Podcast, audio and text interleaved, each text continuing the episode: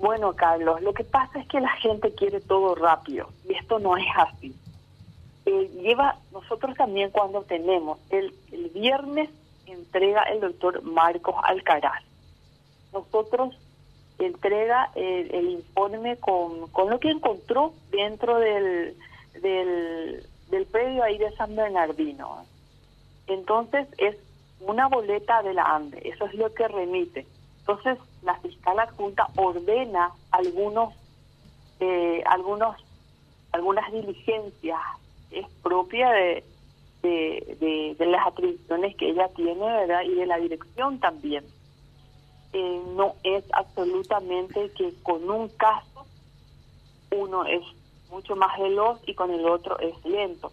Todos los casos que estamos llevando, siempre hacemos un pequeño análisis este para para tener también un respaldo de, de nuestra dirección. Para eso existe una dirección en donde nos dice, bueno, hay que investigar porque existe esta situación. CEPRELAB me envió el informe a las 11 de la noche. Yo ayer a la una más o menos de la tarde, el doctor Arregui me envía un mensaje, ¿verdad? Y desde ahí puedo descargar y ya automáticamente la gente piensa que al estar el análisis financiero, bueno, ahí ya está la, el elemento probatorio.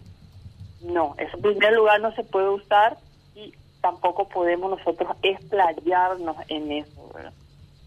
Y el fiscal, una vez que tenga, empieza a hacer sus diferentes, este, las diferentes diligencias, los pedidos que tiene que hacer, ¿verdad?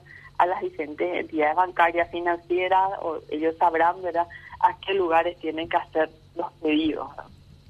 Entonces, todo lleva un poco su tiempo, porque no podemos estar trabajando, yo siempre digo, eh, el éxito de una investigación está en hacer bien, en cuidar todos los detalles para poder este, tener un, para llegar al objetivo. ¿Y cuál es el objetivo? El objetivo es, primero, descubrir, descubrir todo, descubrir qué trabajo, o sea, a qué, cómo estaba trabajando dentro de la estructura, si es que está dentro de la estructura. Porque se puede dar también de que sean, este, de que no esté dentro de la estructura, pero existen, pueden existir otros hechos punibles. Entonces, Carlos tiene un tiempo pero la gente no entiende, ¿verdad? La gente trata, o, o sea, entiende bien. Yo creo que la mayoría son personas también este que, que han estudiado la carrera de Derecho y saben de la investigación. Doctora, eh, se están, eh, o se habla permanentemente del libelo acusatorio de la presentación en la Cámara de Diputados con respecto al juicio político. Si se dan los números, ¿usted se somete al juicio o renuncia antes? Carlos, eso lo voy a decir en su momento su trabajo, en su trabajo, usted necesita estar respaldada por alguien, llámese presidente de la República, llámese presidente de la Corte o llámese gobiernos eh, extranjeros, o, cómo trabaja la Fiscalía? Para hacer el trabajo necesitamos siempre trabajar en equipo.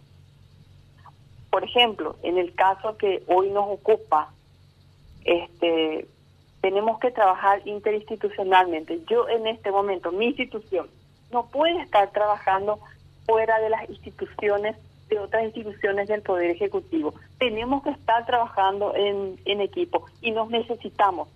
La cooperación internacional es fundamental, Carlos, porque te digo, nosotros podemos estar teniendo pruebas en Brasil, podemos estar teniendo pruebas en, en Europa. Entonces, esa cooperación es nuestra fortaleza para tener con la rapidez que se necesite, ¿verdad? El, ese, ese insumo que el fiscal necesita para proseguir su, su investigación. La cooperación internacional y la cooperación interinstitucional son las fortalezas de todas las investigaciones.